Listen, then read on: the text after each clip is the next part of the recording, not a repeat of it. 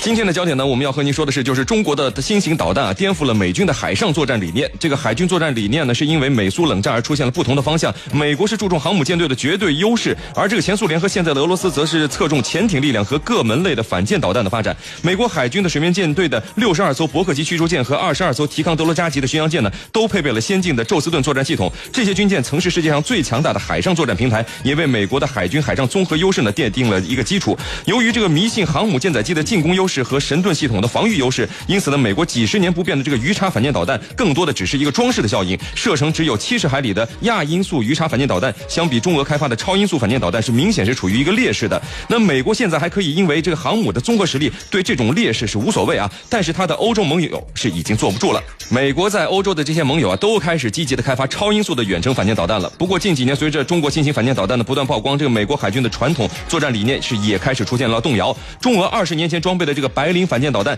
就是这个现代级驱逐舰搭载的那款射程可以达到一百三十海里的，而且是难以防御的超音速导弹。现在中国最新型的这个鹰击十八反舰导弹，甚至达到了两百九十海里。那这个射程虽然是小于美军舰载机的作战半径，但是美军舰载机却没有应对载弹平台的反应时间。也就是说呢，除非美军航母舰载机先于反应，并且击沉这个鹰击十八的载弹发射平台，否则就只有拦截和摧毁这一条路可以走了。但是对于拦截三倍音速的超音速机动反舰导弹，美国海军现有的反导拦截系统并没有有十足的底气。为此呢，美国已经开始升级这个舰载机线九系统和标准六导弹了，以应对包括这个像东风二十一 D 反舰弹道导弹在内的新的作战需求。除了防御拦截能力的积极提升呢，美国海军还在为这个自身舰载机呢寻求类似于像中俄海军的这个反舰导弹的主动攻击能力。为此，美国海军呢是准备移植挪威开发的超音速反舰导弹，并且自主开发了新型的远程超音速反舰导弹。同时，美国海军内部还是主张在原有的标准六的基础之上，为它增加远程的反舰能力。那最近呢，美国雷神公司就宣布在伯克级驱逐舰上实验的新型的标准六防空导弹，来成功的击沉了一艘退役的护卫舰。那从某种程度上来说，这个标准六防空导弹对舰和对空的两用效果，可以缓解美国海军驱逐舰和巡洋舰反舰能力不强的这个问题。那这个修改以后的标准六导弹呢，让美军的巡洋舰和驱逐舰都能够拥有可靠的反舰能力。那标准六外加的这反舰性能射程虽然是达到了两百海里，但是距离这个中国新型反舰导弹鹰击十八的这个两百九十海里还是有很大差距的。而且这两者相比啊，标准六导弹的反舰作战它也是不够专业的。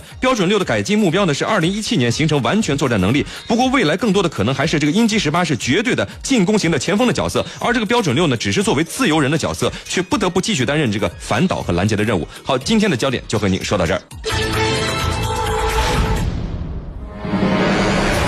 一九六二年的古巴导弹危机，也许是人类历史上最危险的十三天。美苏之间的核战争一触即发，但是，一贯强硬的赫鲁晓夫为什么会最终服软而撤回核武器呢？这其中一切的一切都和一个苏联间谍有关。孙主编说军事为你。